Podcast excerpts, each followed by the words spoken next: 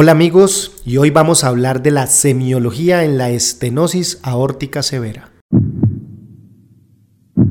Cardiotips, podcast.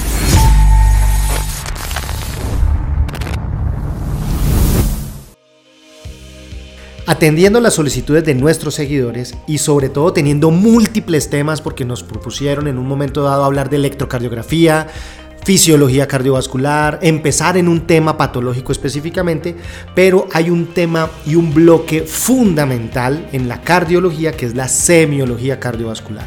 Fueron los votos que más tuvieron impacto y en este momento por esta razón vamos a iniciar con la estenosis aórtica severa.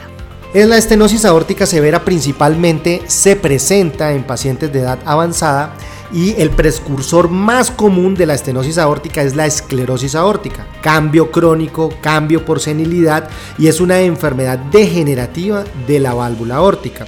Se manifiesta principalmente por engrosamiento de las estructuras valvulares, fusión de esas valvas, además de la calcificación que se observa disminuyendo el área efectiva de esa válvula aórtica generando estenosis. En pacientes menores de 70 años, la primera causa de la estenosis aórtica severa es la válvula aórtica bivalva, que es una enfermedad congénita, genética, de penetrancia incompleta y expresividad variable, que se puede manifestar tanto como insuficiencia o estenosis, pero principalmente en pacientes jóvenes. También podemos tener una estenosis aórtica congénita, que suele ser sintomática hasta los 10 o 20 años, usualmente en esa vida adolescente, y los síntomas se pueden desarrollar de manera insidiosa pero en todas las formas de la estenosis aórtica progresiva no provocada, finalmente los síntomas cardinales clásicos de la estenosis aórtica y la tríada de la estenosis aórtica son síncope, disnea y angina.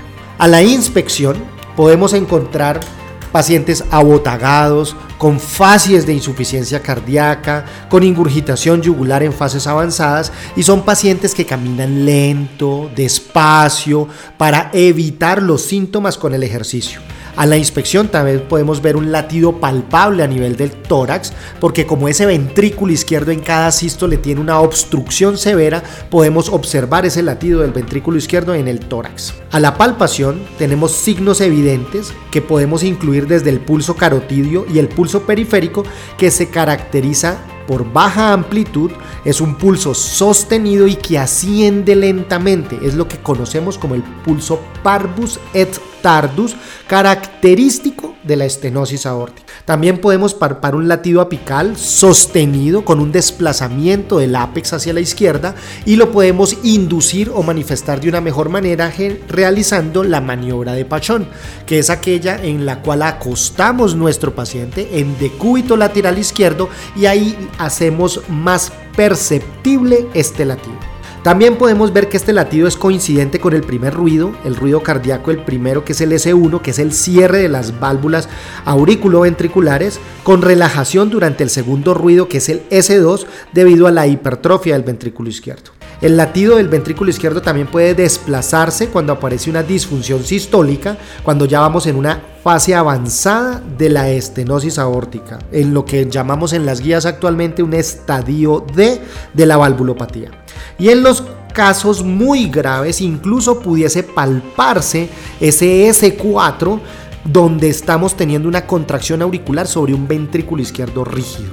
A la auscultación se puede observar un S1 reforzado y un S2 no desdoblado o ausente, porque cuando esa válvula está tan severamente calcificada no abre y al no abrir no tiene un cierre evidente o un cierre fuerte en ese segundo ruido cardíaco a expensas de A2. El soplo es característico, es un soplo eyectivo, en crescendo, decreciendo, principalmente audible en el foco aórtico, se puede irradiar a la clavícula derecha, se puede irradiar a ambas carótidas y a fosa supraesternal, pero usualmente es un soplo más fuerte a nivel de la carótida izquierda que sobre la carótida derecha.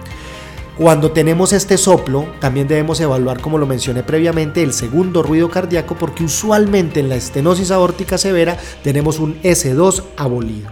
Esa es como la parte principal de la auscultación. También este soplo lo podemos desenmascarar más fácilmente realizando una maniobra que es inclinando el paciente hacia adelante estando sentado y se conoce como la maniobra de Harvey. Esos son los signos principales de la estenosis aórtica, inspección, palpación, auscultación, percusión, también fundamental, que esa percusión del corazón aumenta porque tenemos cardiomegalia y tenemos desplazamiento del ápex.